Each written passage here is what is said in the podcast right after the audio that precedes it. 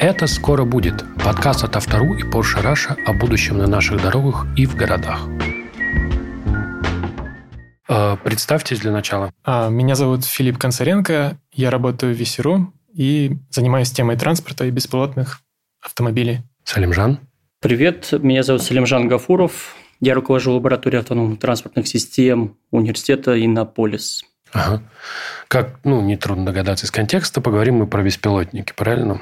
Ну, давайте начнем с самого простого вопроса, который мне он очень близок, потому что вот у меня есть передача на Эхо, мы там рассказываем про научные новости, и у нас моя соведущая Ирина Воробьева, она как-то сказала, мы регулярно что-нибудь про беспилотники рассказываем, да, вот мы освещали э, историю там с первой смертью, связанной с беспилотными автомобилями, да, вот, она сказала, что она никогда бы не села в беспилотник, то есть она водитель, который считает, что то лучше, когда человек контролирует руль. Что вы думаете, Салимжан? Вот как человек, который руководит беспилотниками. Ну, наверное, я бы задал сначала вопрос, я вообще она когда-то ездил на таком транспорте или нет. Вот, это был бы мой первый ну, вопрос. Вот. А, ну, в целом, а, лично я, как разработчик там, и так далее, мне довольно-таки часто приходится слышать такие вот э, комментарии, и остается только работать над этим и показывать людям, что это действительно безопасный транспорт, который видит на 220 метров вокруг себя в диапазоне 360 градусов и, собственно, ничего не может отвлечь его от этого. Да, но здесь как будто разговор немножко про другое. Никто не ставит под сомнение безопасность э, автоматического транспорта. Здесь более тонкий вопрос. На самом деле, когда мы говорим, что ну, мне кажется, что история с беспилотниками, она вот что про нас обнажила, что вот мы когда едем в машине, в машине люди делятся на две категории. На водитель и пассажиры. Да? И водитель, он ощущает себя, если не ответственным, то, по крайней мере, контролирующим ситуацию. То есть, он вот как бы рулит машиной. Вот. А в этой схеме вы все как будто пассажиры. И почему-то люди, привыкшие водить, воспринимают это вот по-другому. Да, я, я, я понимаю, о чем, да. И это, кстати говоря, проявляется, когда, например, дорогу переходишь где-то, ты же привык смотреть в глаза водителям, пропускает тебя или нет. А здесь раз и никого нет, и ты куда? Куда смотреть? На руль? А там никого. Вот, это часто такое бывает, да. То есть вообще при внедрении там, в западных странах, при внедрении беспилотного транспорта, там очень часто очень большое внимание уделяли именно вот этому аспекту социальному. Вот. И я, конечно, понимаю, о чем. Но, с другой стороны, тут надо задать вопрос. Вот, например, баблокаром пользуешься, ты же вот не знаешь водителя. Вот сел ты к нему или такси. Вот ты же его не знаешь вообще. Вот как он ведет, какое у него настроение. Отвлечется он на мобильный телефон через две секунды или нет. То есть, вот этот вот фактор, он тоже есть. Это вопрос привычки, наверное. Тут я бы, кстати говоря, вот как не заинтересованного, я бы вот Филиппу переадресовал вопрос. Вот он ездил вот за рулем КАМАЗа, вот как ему было? Я думаю, что здесь несколько частей. Первая часть – это водители, которые действительно любят держать баранку в руках, а, ехать и получать от этого удовольствие. Я, в принципе, частично отношусь к этой категории, но когда мы спрашиваем этих людей, хотят ли они отдать руль роботу, алгоритму или какому-то неодушевленному а, предмету, а, нужно по-другому немного формулировать вопрос. Представьте, что вы садитесь в машину, в которой есть диван, которой вы во время поездки ничего не делаете, кроме как смотрите сериал, играете в игры или, или может, работаете. Вот в такой ситуации что вы выберете? Беспилотный автомобиль или все-таки будете вот как стресс испытывать за рулем и лично управлять им? И, и когда задаешь такой вопрос, многие там предпочитают выбрать второй вариант да? или первый. И это интересно. Что касается э, доверия, за, когда ты едешь в беспилотники, то тут очень важно, я понял для себя, вот э, экран, который ты, когда садишься в беспилотники, во всех них есть там такой экран, который визуализирует, что сейчас видит машина. То есть она в виде квадратиков показывает, что вот там едет, проезжает КАМАЗ, здесь пешеходик сейчас будет переходить и так далее. И это заменяет реального водителя, когда мы смотрим на него сзади и понимаем, следит он за дорогой или нет. Я смотрю здесь на экран и получаю те же эмоции, удостоверяюсь, что машина контролирует ситуацию, и через 5 минут такой поездки я уже расслабляюсь. Я понимаю, что в принципе безопасности, машина следит, и все будет хорошо. Ну, это понятно. Как бы про диван вообще мощный аргумент, тут не поспоришь.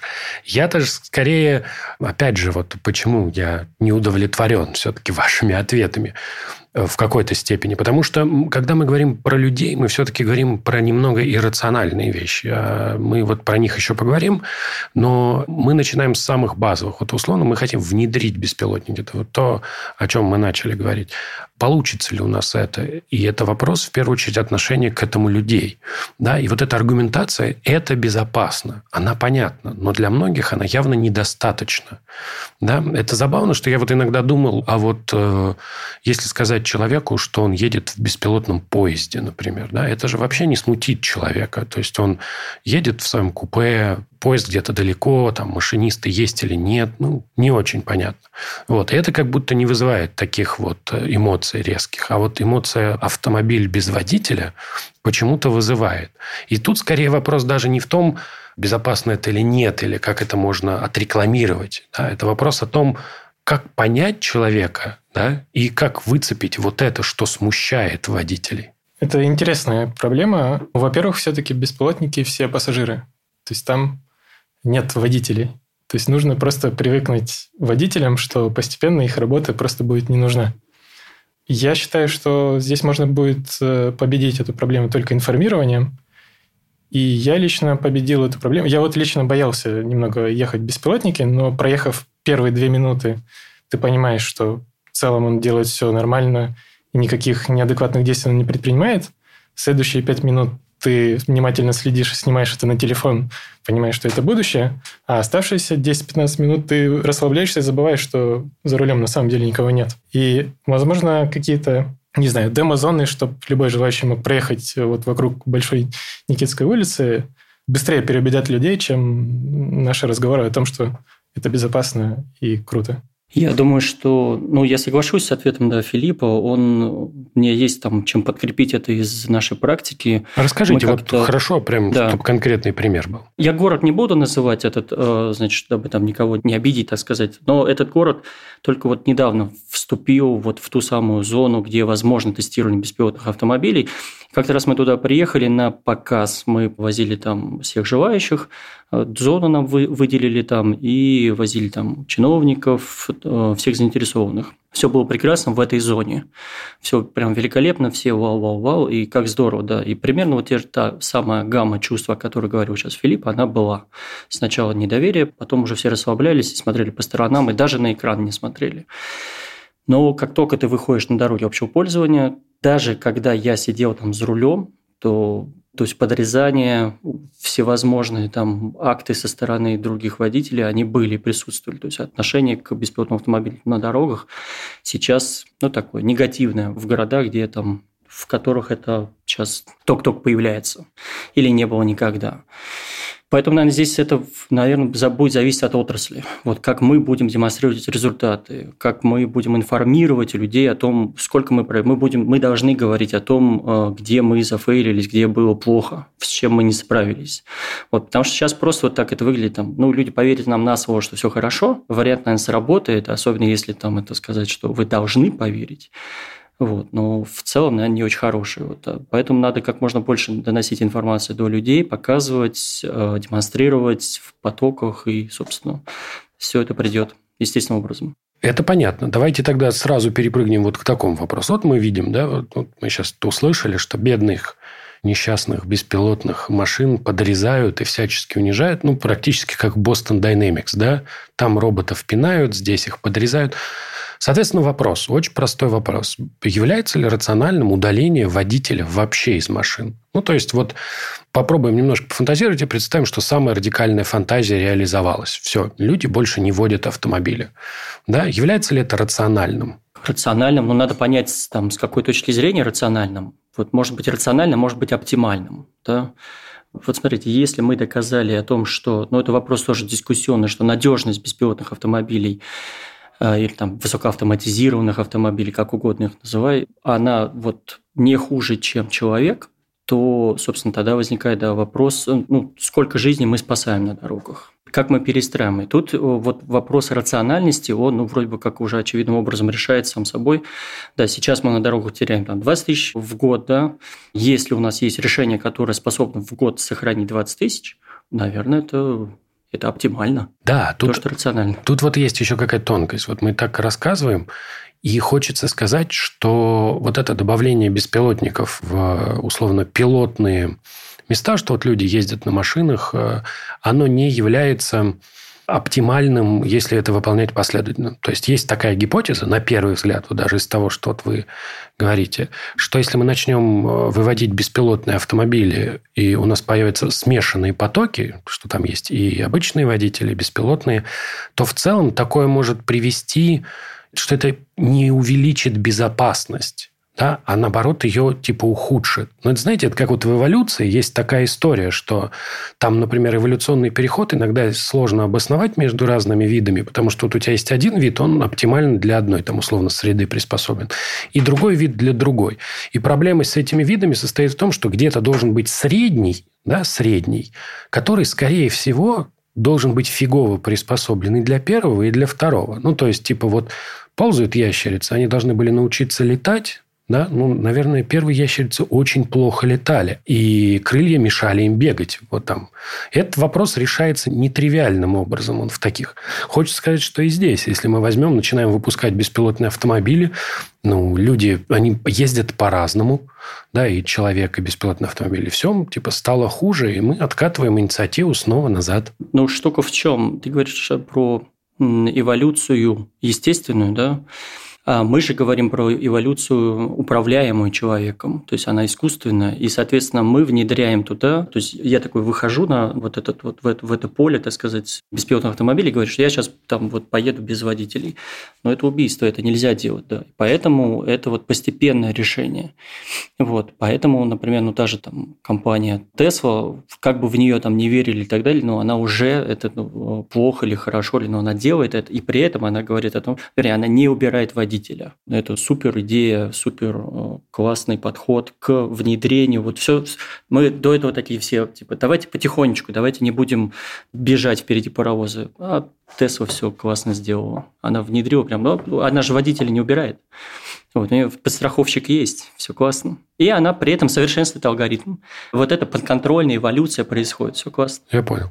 Филипп? А, я думаю, что главным двигателем внедрение беспилотника будет коммерция. То есть все-таки это коммерческая вещь. Мы из такси-сервисов выбираем водителя, получаем больше денег. Соответственно, здесь, э, наверное, как бы это не звучало плохо, но главным двигателем будут деньги. Ну, почему а, плохо? Наоборот, ну, хорошо. Не, не ради безопасности, ну, это, как, это, ну, сейчас давайте обозначим. Классный да? критерий, да. Да, люди, люди заинтересовались экологией, на глобальном уровне, там, подписывали Киотский протокол, не потому, что их очень заботила природа, а потому, что за несколько там, за это даже вот Нобелевскую премию по экономике дали несколько лет назад, в прошлый или позапрошлый год, а потому что экономисты сели и обосновали экономический урон от изменения климата. Mm-hmm. И как только ну, стало возможно посчитать, все такие, о, не-не, планету надо спасать.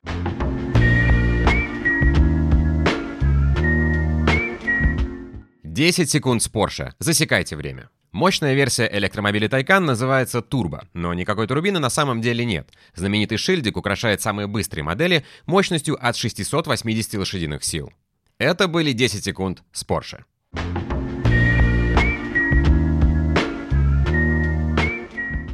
Похожая ситуация, э, мне кажется, будет и с беспилотным транспортом.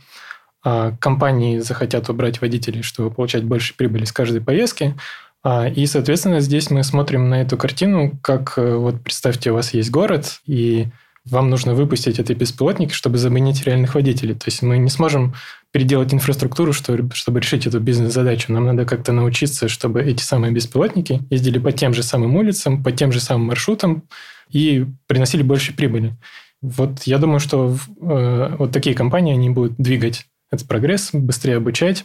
И тут же еще такой момент, что чем больше машина проезжает, чем больше бесплотников на, на дороге, тем меньше инцидентов, тем они умнее становятся.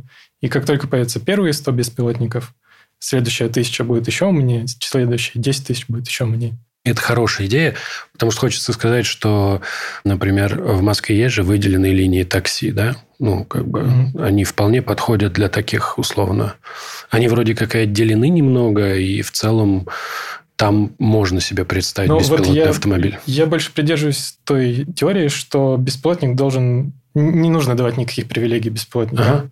Их нужно бросить прямо в самую гущу, как можно быстрее научить, чтобы они справлялись с любой ситуацией. Вот просто, опять же, с бизнес-точки зрения, у вас автомобиль, который может справиться со всеми ситуациями, или автомобиль, который может проехать только по Тверской улице, где есть да, выделенная полоса. Да, это понятно. Это резко сокращает количество возможных поездок, на которых вы можете заработать. Да, это верно. Но просто Слимжан верно сказал, что просто люди могут э, мешать противодействовать, сознательно ли, подсознательно ли. Поэтому начинать с автомобилей, которые, конечно, решают все проблемы, но они такси, угу. да, это, в принципе, звучит как разумно. Хорошо, давайте попробуем. А, еще одну мысль, которую, раз уж мы про это сказали. Вот диван, про который Филипп рассказывал. Как мы вообще себе видим автотранспорт будущего, если оттуда убрать водителя? Вообще, что поменяется внутри? Салимжан? Ну, такие концепты есть, они примерно все в одном направлении действуют, да, там у Джема, у BMW, ну, у всех компаний, по большому счету, есть эти концепты. А, все они лишены да, органов управления, там, приспособленного для человека. Кто-то предусматривает все-таки там э, дополнительный там, kill switch, так называемый, или еще что-то в этом духе, чтобы можно было все-таки в каких-то экстренных ситуациях это сделать. Вот. Но очевидно, что весь салон сейчас нацелен на развлечение и на, собственно, такое приятное, полезное, э, эффективное времяпрепровождение пассажиров в салоне. У меня банальный вопрос интересовал. Да. Кресла-то как будут стоять? Ну, кто как. Ну, по большому счету, все разворачивают там лицом друг к другу. Вот, ну, я хотел... что так коммуникация. Да, я хотел сказать, что просто теперь-то не надо, да, тот человек, который едет раньше рядом с водителем, он вроде как ему составляет компанию, поэтому они смотрят в одну сторону как будто бы, да, вот они первый ряд, второй ряд. Да, да. А теперь вот их можно развернуть, они вкроют. Единственное, что вот говорят, э, спиной не все любят ездить. Я как-то вот... Есть, есть такое, да. Тяжеловато, поэтому... Но, но это на самом деле вообще отличный вопрос. И, кстати, вот возвращаясь к предыдущему вопросу, я бы хотел тут дополнить. Да. Мы говорим же про беспилотники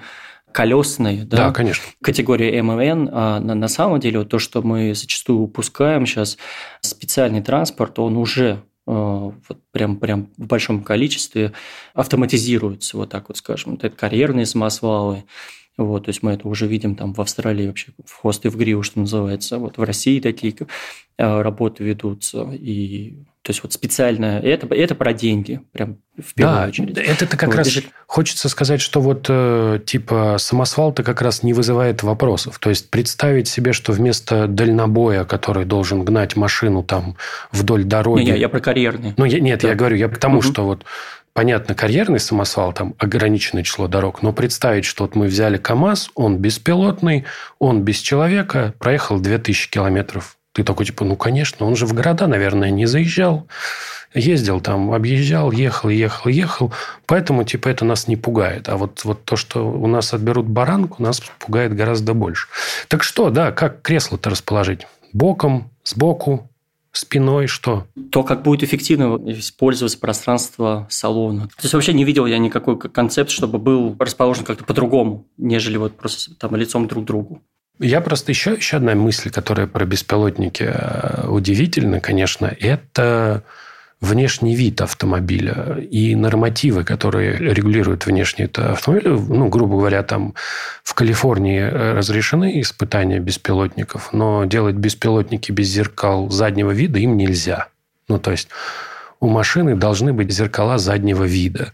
Или, например, у машины должно быть лобовое стекло, потому что нет, ну а как? Водитель, робот изнутри увидит, что происходит на дороге, да? Так комфортно, да, пассажирам, да. Вот, хочется сказать, что вот можно еще про это подумать. Вот зеркало заднего вида, их точно не будет, да? Ну, как бы они же не нужны, если мы совсем про беспилотный транспорт. Потом лобовое стекло. Хочется сказать, что его бы, наверное, надо оставить, да, потому что нравится смотреть, э, как на тебя бежит дорога. Вот это какое-то удовольствие. Вот.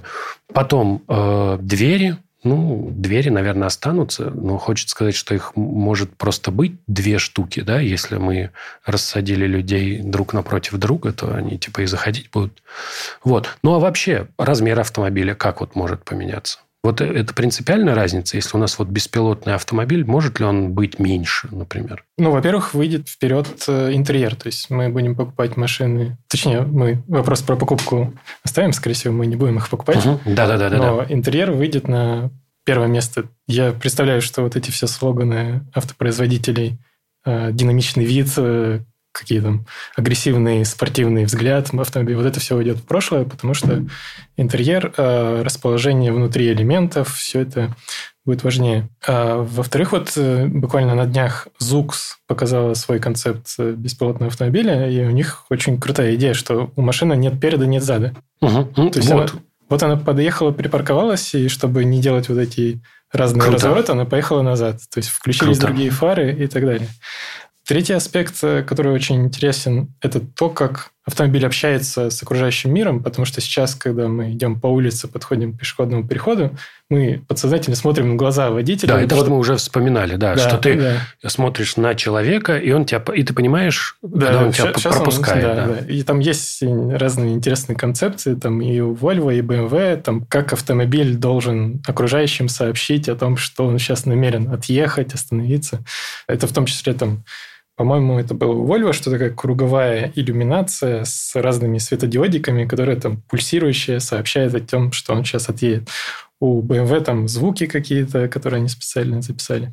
Это все интересно. Еще есть интересный концепт, что, в принципе, беспилотные автомобили могут составить какую-то конкуренцию даже а, авиатранспорту, потому что ты, угу. в принципе, сможешь сесть в машину и поспать в ней 6, угу. там, 3-4 часа и приехать куда-то там недалеко, куда ты на самолете бы летел там в пределах часа, да, например. А, вот. И этот интерьер тоже там интересные концепции, когда ты садишься, раскладывается все это в диван, ты лег, пристегнулся, у тебя стеклянное небо, крыша, и ты все это видишь. И, конечно, это все очень интересно, во что это практическую точку какую-то придет или нет. Очень прикольно. Мне кажется, что еще должны пропасть вот эти все поворотники и прочие, потому что, наверное, беспилотным машинам проще будет общаться. Там. А, да, да. Ну, если, если там мы посмотрим на совсем будущее, да, например, условно город, в который нельзя въезжать на автомобиле. На пилотном. Да, да. да. Зачем нам нужны тогда знаки на дорогах? Зачем нам нужна разметка?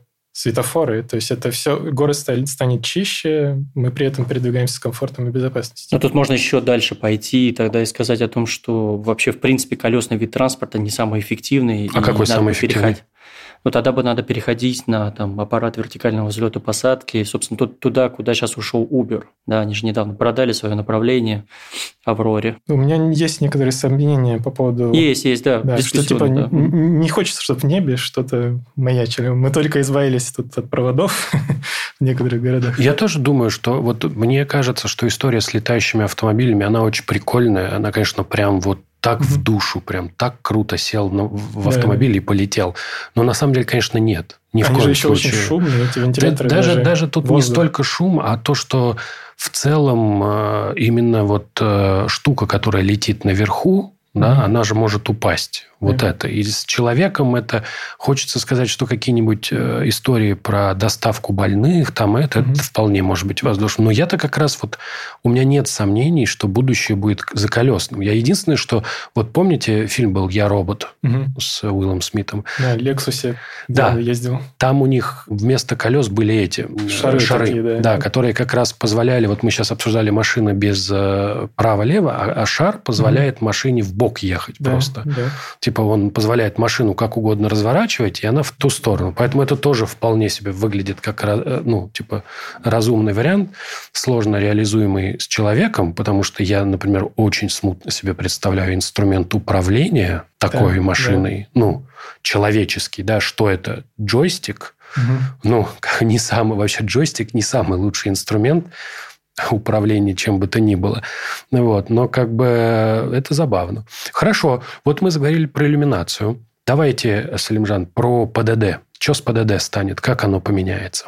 Только сейчас давайте не прям вот не вот то далекое будущее, где там все автоматически и все знаки убрали. Это не считается. Вот давайте сейчас, например, вот какое-то количество беспилотных машин появилось, вот они ездят. Вот как, что делать с ПДД? Менять ПДД нельзя. Угу. Ну, то есть и, и не нужно.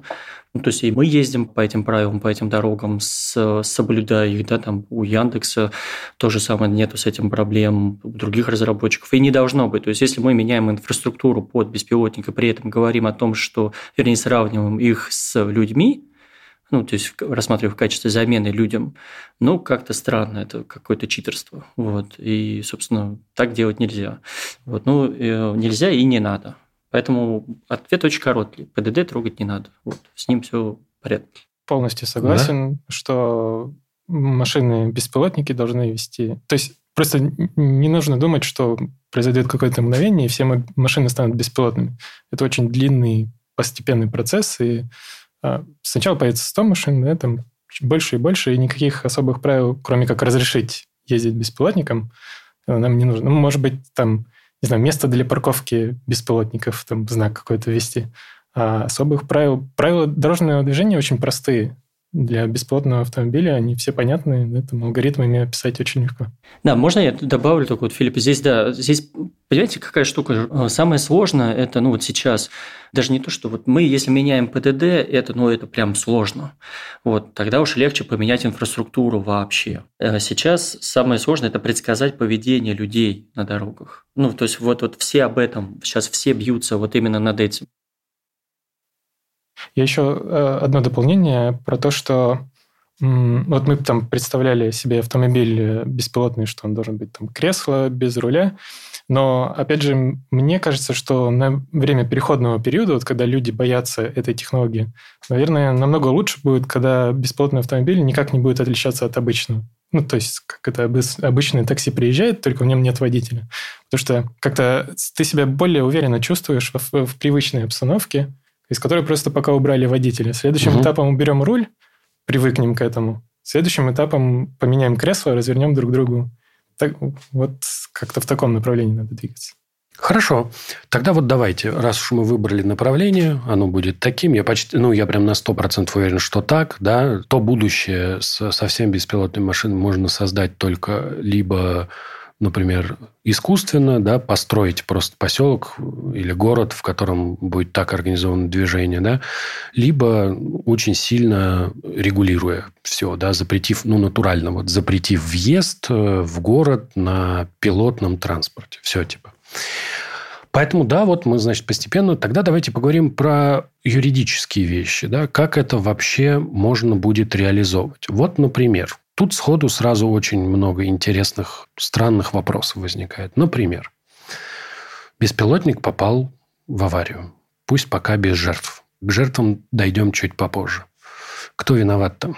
Ну, то есть, э, во-первых, кто виноват, а кто будет платить, кто является ответственным лицом с точки зрения законодательства в этой истории.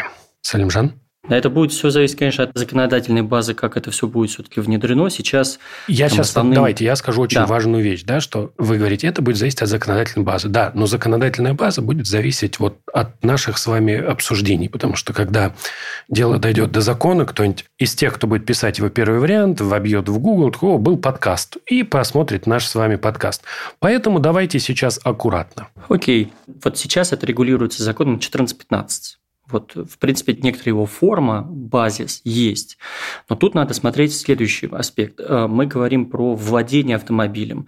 И это будет зависеть от того, какая форма владения автомобилем будет. Это частная, это будет там райдшеринг, да, то, что к чему очевидно идет вообще автомобильная отрасль. Вот. А если райдшеринг, то, соответственно, ты не покупаешь машину. Это некоторая компания, которая там шарит автомобили на всех. Соответственно, здесь, ну, как бы понятно, что это, за это отнесет ответственность да, там, компании вот, который владеет этими автомобилями. Ну, мне кажется, это очень такое закономерное развитие этой отрасли.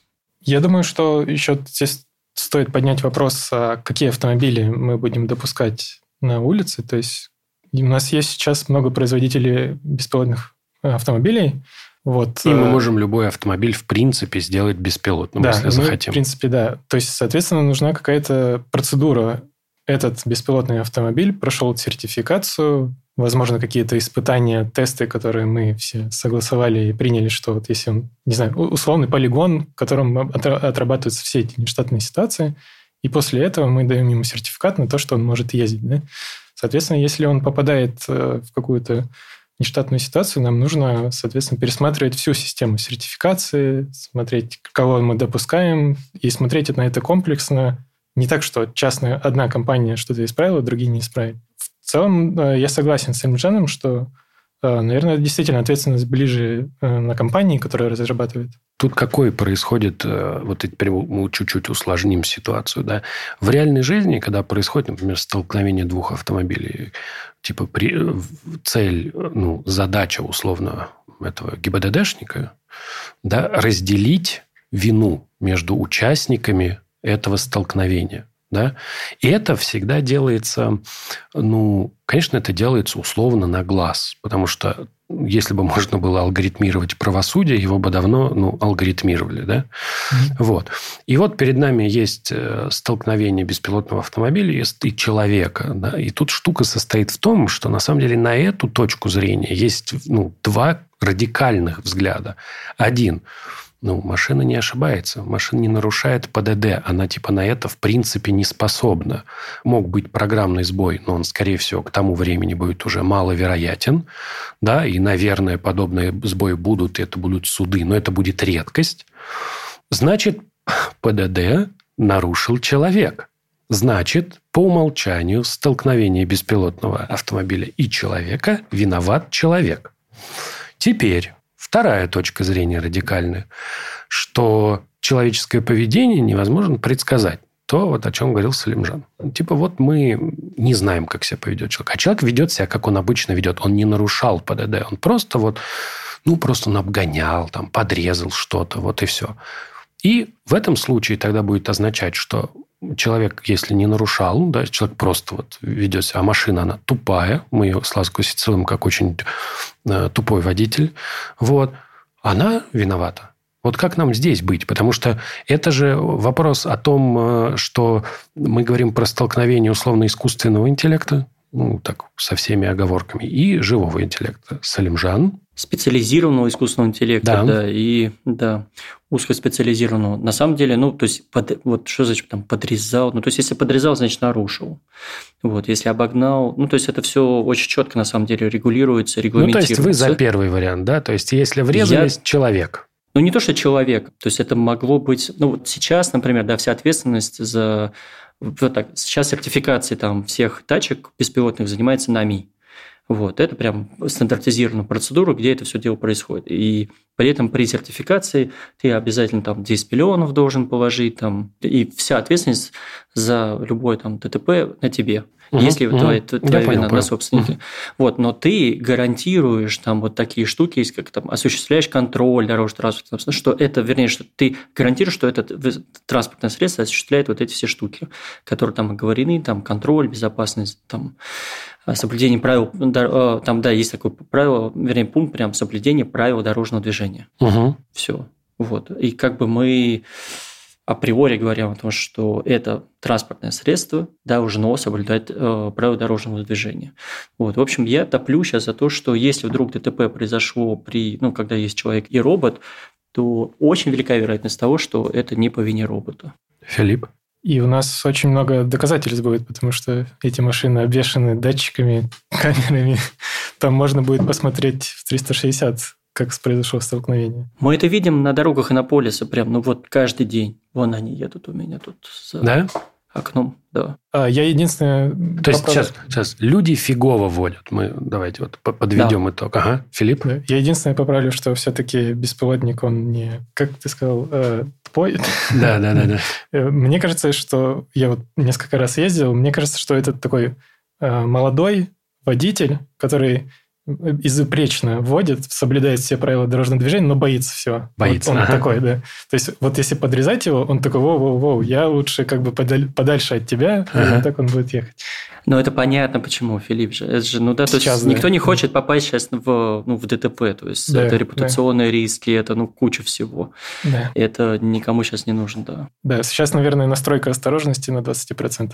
То есть мы можем войти в дрифт, ну, вернее, там, да, да, дрифт, что, нормально? Да, можно, можно, кстати, пилот на автомобиле научить дрифтовать. Ну, а прям... что, да. Ну, вот есть же соревнования роборейс, называются они. Я просто не и знаю. Там... Вот, это, вы так говорите, как будто это общеизвестный факт. Я вот не знаю. Это, ну, где, роборейс. это где машина врезалась прям в отбойник на старте, да, по-моему? А, кстати говоря, сейчас эта команда, это Акронис, ну, это их спонсирует компания Акронис. Угу. Они сейчас на первом месте, да. Вот четыре раунда у них прошли, они сейчас да, на первом месте. Вот. Да, они врезались в отбой. Вот смотри, какая штука. Они на первом месте, они выигрывают, но все вспоминают, что они врезались в, в отбойник. Да, да. Просто разлетелось по всему интернету видео э, гонка беспилотников, то есть это прям болит, э, трасса как Формула-1, угу. и все внимательно смотрят, э, что будет, и начинается там 3, 2, 1 старт, и он просто стартует и разворачивается в отбойник. Сразу же, да.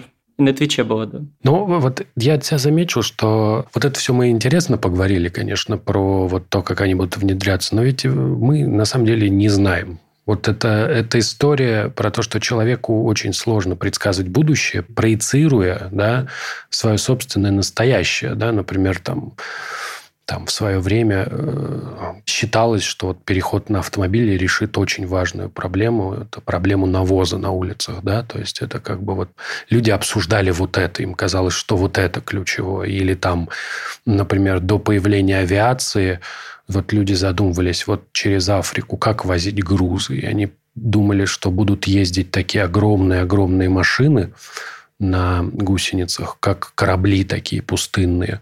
И вот они будут ездить, и ты там едешь несколько дней, и она за раз там перевозит миллиард тонн всего-всего. Эти, как бы там у них был очень узнаваемый дизайн, если что, вот эти вот э, торговцы э, железным шлаком из «Звездных войн», вот у них очень похож корабль, потому что ну, в Голливуде люди вдохновение всегда в книжках ищут. И забавно, как вот образ очень похожий. Вот такой, он же даже как корабль, у него же даже нос такой скошенный, чтобы типа напоминал судно. Вот, поэтому это, конечно, забавно, что мы на самом деле как-то вот по ощущениям плохо себя представляем. Просто ну, я, например, представляю себе, как много людей становятся из водителей лудитами, да, потому что они вот раз столкнулись с беспилотником. Их оштрафовали, потому что у беспилотника там действительно вся информация. Все, они ненавидят роботов, ненавидят из э, нейросети, считают, что они во всем виноваты. Хорошо, давайте перейдем к сложной части. Как нам быть, если человека-то сбили? Вообще это вот очень тонкий этический вопрос, потому что я обычно, ну это не я, э, это общеизвестный факт, что вот есть такой умозрительный эксперимент, он из области этической философии. Да? Это история про вагонетку. Вот едет, значит, вагонетка, вы можете ее переключить на одном пути, там, например, пять человек, на другом один человек. Вот. И это такое бесконечное упражнение э, в принятии этических решений, призванное продемонстрировать то, что этика, она для человека во многом ситуационна. Да, это такой умозрительный эксперимент, показывающий, что этика, основанная на идеальных универсальных принципах, такой не существует, потому что начинается там а там там старушка там или кто-то. И вот любой человек... А это старушка твоя бабушка. Да, да твоя потом, бабушка да. и так далее, и так далее. Вот. Но штука состоит в том, что это умозрительный эксперимент. Никто ну, не проводил его в, ре... в реальной жизни. Мы доходим до того, как нам решать очень понятный вопрос, который возникает здесь. Едет беспилотник, и он оказывается в ситуации, когда ему нужно либо сбить человека, да, либо совершить опасный маневр, который ставит под угрозу человек, который внутри машины. Вот что будет делать беспилотник в этой ситуации? Понятно, что мы сейчас должны говорить про то, что чем больше людей мы спасем, тем, собственно, и лучше. То есть я для себя выбираю вот эту точку зрения. То есть я максимизирую, вернее, минимизирую урон для толпы и максимизирую для человека, который находится внутри машины. Такое. Вот. Но опять же, тут можно допустить о том, вернее, мы допускаем, что беспилотный автомобиль попадает в такую ситуацию. Вот. А все наши усилия сейчас нацелены на том, чтобы он вообще туда не попал. Ой, про вот. это все, вот, кто занимается разработкой, беспилотников, они, они такие типа, очень хороший вопрос. Мы, пожалуй, просто не будем попадать в эту ситуацию. Да, есть такая, есть прямо, э, ну, э, я забыл э, номер этого стандарта. Intel он продвигается о том, что, ну, то есть он прям прогнозирует потенциально опасные ситуации, в которые там, которые надо избегать, чтобы, собственно, вот не столкнуться с этой проблемой. Угу. Вот это, ну, как бы не новость, вот это делается. Ну да, если вот таком, если допустить, что все-таки это будет, да, то я бы ну, короче, если со мной едет моя дочь и я, а там 10 человек, то я выберу, наверное, ну, это именно я. выберу себя и свою дочь. Вот, но вот это нельзя давать э, на усмотрение людям, да, то есть это должен быть такой философ, ездящий в машине и который безэмоциональный, рационально очень мыслит.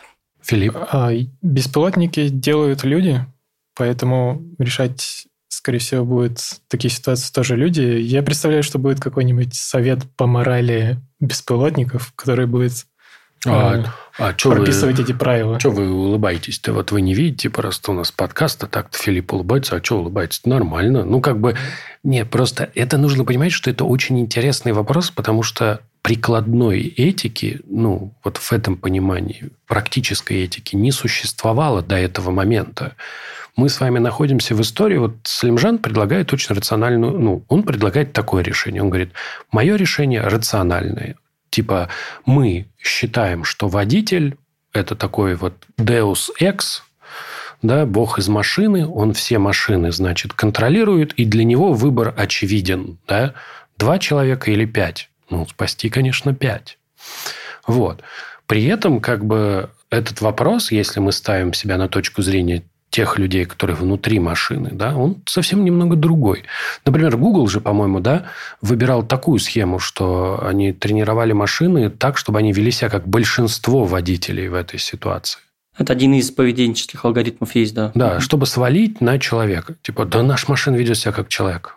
Ну, собственно, так и обучают беспилотники на нас. Нет, нет, нет. И здесь, здесь имеется, имеется в виду именно такое, это же немного иррациональное поведение. Да. Ну, то есть, вот Салимжан правильно говорит. Он как что? Что вот если он везет дочь, то он будет вести себя одним образом. Но чаще всего человек, который едет в автомобиле, он везет кого-то, да? Вот. Ну, если мы, например, будем делать выборку, скажем, вот водителей такси, там, какую-то узкоспециальную, чтобы вот эти вот принципы были немного другие, да, то, может быть, будет другой результат результат. Но здесь в целом, в любом случае, это какая-то замечательная этическая история.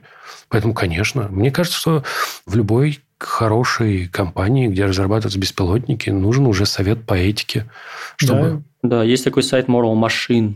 Вот там провели большое-большое исследование вот на эту да. тему. Важно просто публично об этом говорить, не пытаться уйти от этой проблемы. А это, мне кажется, в целом проблема даже не индустрии, а всего общества.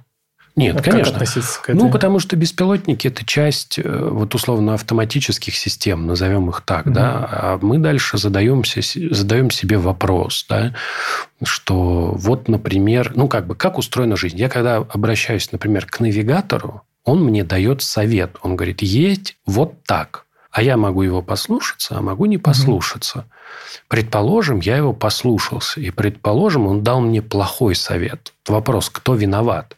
Плохой совет – это если я куда-нибудь, например, спешил и опоздал, это фигня. А если от этой спешки что-нибудь зависело, например, это скорая, ну, навряд ли скорая ездит по навигатору, но вообще говоря. Или я куда-то там денежный урон, да, я спешил навстречу. В любом случае, мы понимаем, что мы получили совет от машины, за которой она, вообще говоря, ответственность вроде как не несет. Типа вы пользуетесь этим советом на свой страх и риск. Но это очень удобная позиция для компании, которая производит советы, и очень удобная для нас, потому что когда ты говоришь, ты пользуешься на свой страх и риск, ты на самом деле страх и риск даже не можешь оценить, потому что тебе говорят, ой, ну там сложно, короче. Хорошо, ну, все, мы почти все обсудили. Если у вас есть какая-нибудь интересная история про беспилотники у каждого, расскажите. Салимжан? Ну, историй-то полно. Вот сегодня мы, например, вводили в строй систему помощи для машинистов э, локомотивов. Вот, это тоже такая машина огромная, да, много-много-много тонн, и у нее тормозной путь большой. И здесь вот такие они э, это вот на тему, кто там за рулем сидит, ну, вернее, в локомотиве действительно же никогда не... Но когда ты видишь этих людей, ну, вот машинистов локомотивов, ты понимаешь, что это вообще такая драма. Да? Да, ну то есть это целый мир, который вообще скрыт всегда от нас был. Там риски, опасности гораздо выше. И ну, вот я бы хотел, чтобы вообще, в принципе, больше освещалось где-то вот про локомотивы в целом. Про беспилотные. Ну, не потому что мы ими занимаемся, да, а потому что это вот уже есть. Угу. Вот, то есть это прям вот даже в России делается. Вот, и прям, прям, прям вот у нас под носом, условно говоря. Да, МЦК в Москве, кстати говоря. Прям уже обкатывается. Угу. Филипп? Кстати, вопрос Салимжану. Не укачивает ли его в беспилотниках? Мне такая Нет. проблема интересует. Нет, пока не было такого. Я как-то замечаю, что меня немного укачивает, и я вот анализировал эту проблему. Ага. И ну, возможно, я просто из-за того, что снимал на экран, на iPhone. Ага. Ты, да, ты, ты да, просто в экран смотришь, да. Но возможно, что машина просто по-другому ускоряется и тормозит. То есть, э, почему нас укачивает, да? Потому что картинка, условно, не совпадает Да, с... да, да, с э, реакцией вестибулярного да, аппарата. Да. И вот я заметил это ощущение, что она же ускоряется не по педали, которую мы прожимаем там и пытаемся найти правильный баланс, чтобы ускориться, а это происходит очень плавно и как-то непривычно, когда ты сидишь в машине. И э, я собираю эти мнения, чтобы понять, все-таки беспилотников укачивает или нет. Очень прикольное наблюдение, Филипп, потому что для меня, когда ты говоришь, укачивает ли беспилотник, для меня ответ должен быть сразу «да». Почему? Я там не ездил.